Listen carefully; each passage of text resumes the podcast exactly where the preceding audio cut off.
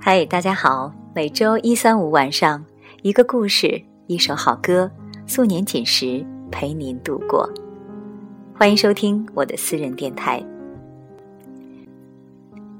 美国关系学大师卡耐基说过：“对别人的意见要表示尊重，千万别说你错了。”叔本华也曾经说过：“要尊重每个人，不论他是多么的卑微和可笑。”尊重是一种美德，学会尊重他人，认真对待每个人、每件事，就像一束阳光，给别人带来温暖。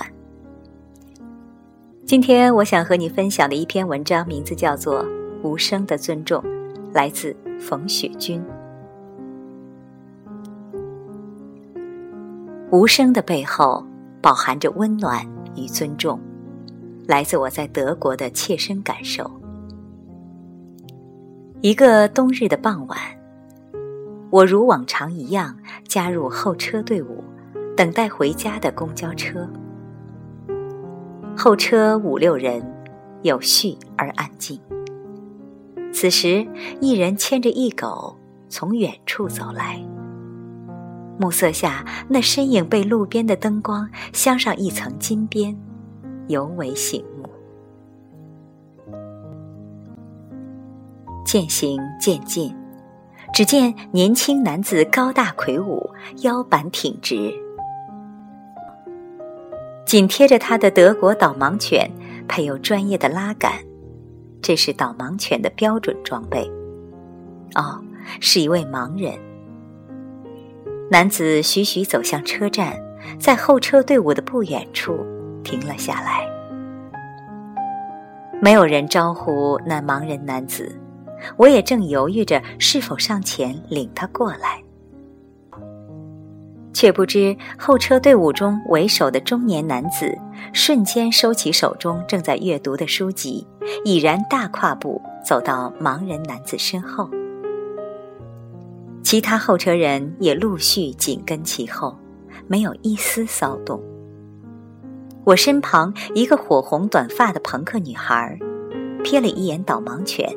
想必是怕烟味儿影响到他的嗅觉，稍作迟疑，便掐灭了刚刚点燃的烟，跟了过去。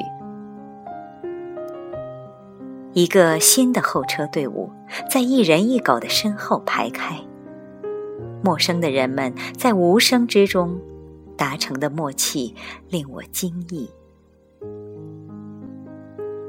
沉默依旧，直到公交车的到来。您稍等一下，我这就。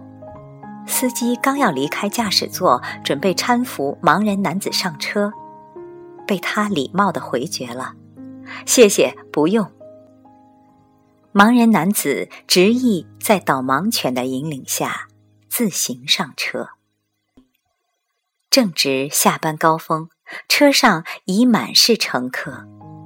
然而，自那名男子上车后，人们迅速向后部集中，在原本狭促的车厢里为他腾出了一小块空间。紧挨着司机身后坐着一位六七岁的小男孩，站在旁边的妈妈猛然拉起小男孩，让出了座位。虽然妈妈举动突然，但乖巧的小男孩没有流露出一点不悦。导盲犬抬头看了一眼，便将主人引领到空座上，然后静静地趴在一边。这些过程，盲人男子全然不知。您好，您要去哪里？您好，我要去莫尔大街。好的，陛下。司机诙谐的回答惹得车内一阵欢笑。汽车载着欢乐的人们继续前行。车上，人们都在默默地打量着憨态可掬的导盲犬，即使在急转弯的时候，也摇头晃脑地努力保持直视前方的姿态，神情专注。与平日里对待宠物狗的情形不同，没有人试图靠近去抚摸它，或是用手机拍照。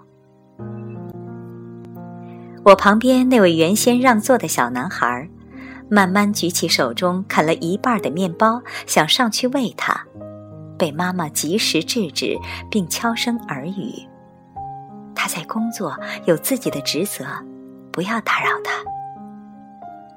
听到“工作”一词，小朋友立刻缩手退了回来。小城不大，男子很快到站了。与司机简短道别后，与导盲犬下了车。公交车内依旧沉默，而此时的我在沉默中体会到了无声的关爱，深沉的尊重。窗外寒风习习，心里暖意融融。特别喜欢这个故事。并不仅仅在于人们会因为那位盲人的到来而自觉地在他身后排队，也不仅仅是因为在车上有个小男孩给他让座，也不仅仅在于大家宁可挤一点而给导盲犬和男人留出空地。我在意的是所有的这些举动背后无声的尊重。所谓爱，并不是要惊天动地的大声喧哗，告诉被爱者说：“我们在尊重你，我们在关爱你。”有时，爱也许就是这么简单，但是你能感受得到。这个故事中，人们帮助了那位盲人，却是在无声中进行的，而并没有去扶他。我们在生活中也是如此，有时我们的出发点是好的。但却因为我们的行为使别人受到了伤害。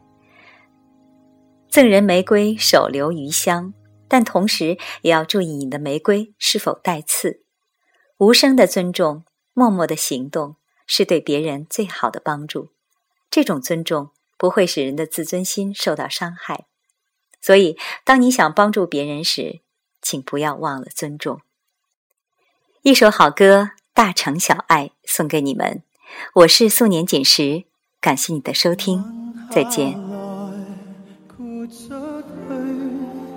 这吻别似覆水，再来也许要天上团聚。再回头你不许，从前多么登对。你何以双眼好像流泪？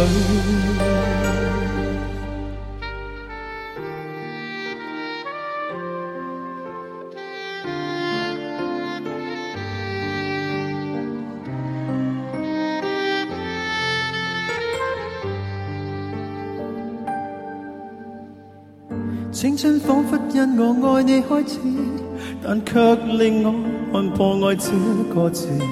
是你患上失忆，便是我扭转命数的事。只因当失忆症化作加深，没记住我，但却另有更新密运。像狐狸精般，并未允许我步近。无回忆的余生，忘掉往日情人。却又记住移情别爱的命运，无回忆的男人，就算走暗与门边，抱抱我不过分。吻下来，豁出去，这吻别似覆水，再来也许要天上团聚，再回头。你不许，如曾经不登对，你何以双眼好像流泪？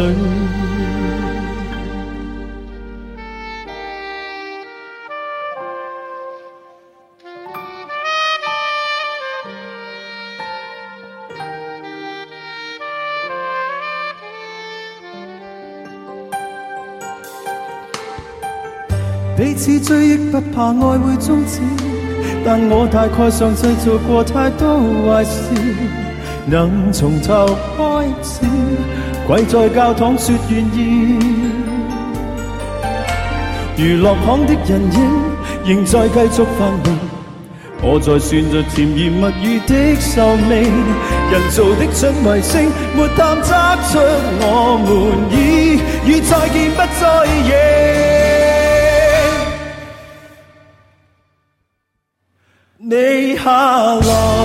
我出去，刚再会也心虚。我还记得要天上团聚。吻下来，豁出去，从前多么登对。你何以双眼好像流泪？每年这天记得要